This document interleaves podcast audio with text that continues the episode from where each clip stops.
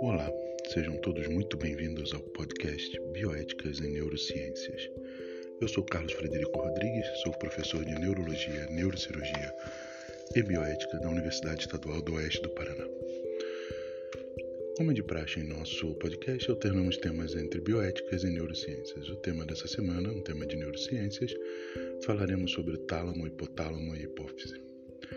Aqueles que tiverem mais interesse no assunto, deixamos nosso e-mail rodriguescfa.gmail.com e nosso site rodriguescfa.wix.com neurociências. Sem mais delongas, vamos ao tema da semana. Tálamo, hipotálamo e hipófise. O tálamo está situado no centro anatômico do encéfalo. A sua localização o coloca no ponto perfeito para agir como estação de retransmissão entre os órgãos dos sentidos e o encéfalo.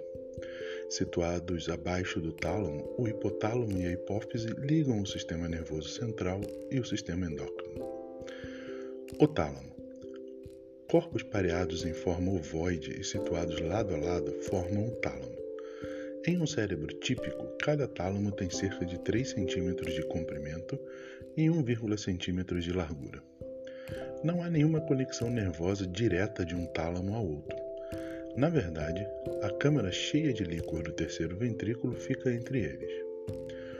O tálamo é a principal estação de retransmissão para os sinais nervosos provenientes de todos os sentidos, com exceção do olfato.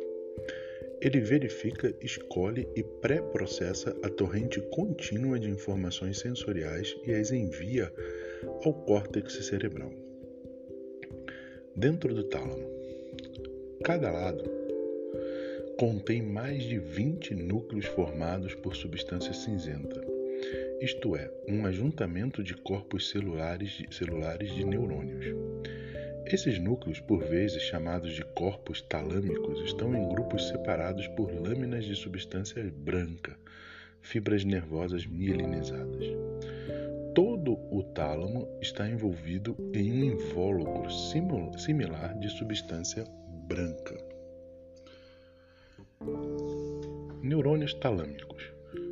Corpos neuronais, neuronais e fibras nervosas densamente interconectadas recebem apoio físico e nutricional das células da glia dentro do talo. Várias são, então, os sentidos e as informações que chegam ao tálamo, como dissemos anteriormente, a exceção do sentido do olfato. A partir do ouvido interno, os núcleos geniculados mediais são os recipientes da informação do ouvido interno. Os impulsos provêm da cóclea, do ouvido interno, que os enviam adiante para o córtex cerebral auditivo após passarem pelos núcleos geniculados mediais do tálamo. Em relação à visão, a retina.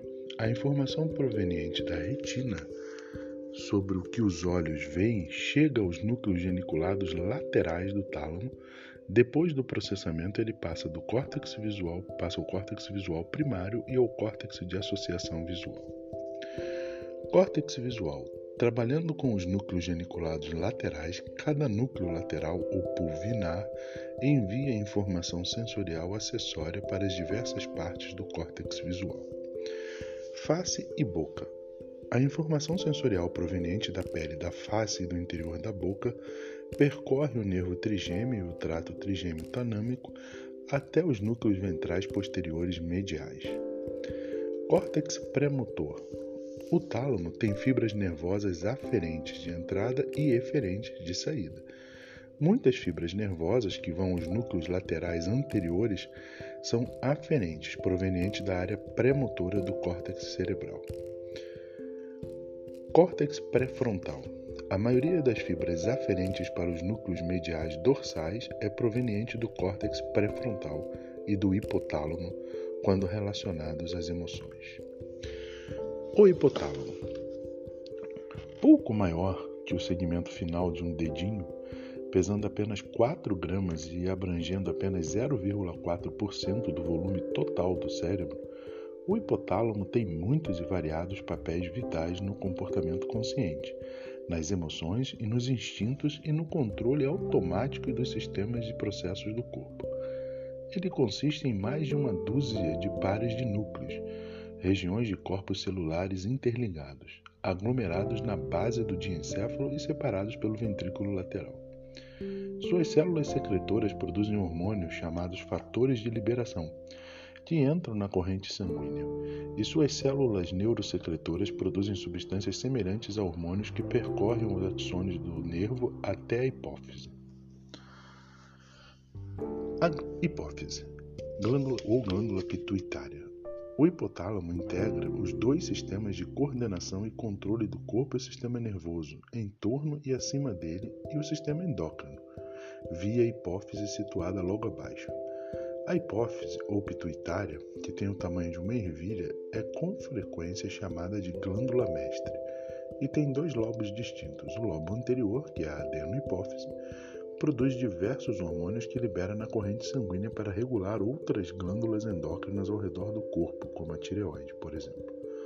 O lobo posterior, o neurohipófise, recebe através de axônios dois hormônios prontos provenientes do hipotálamo.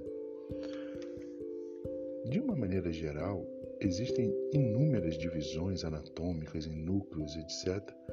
Particularmente, não sou muito favorável a decorar. Acho que quem gosta da, de neuroanatomia, tudo bem.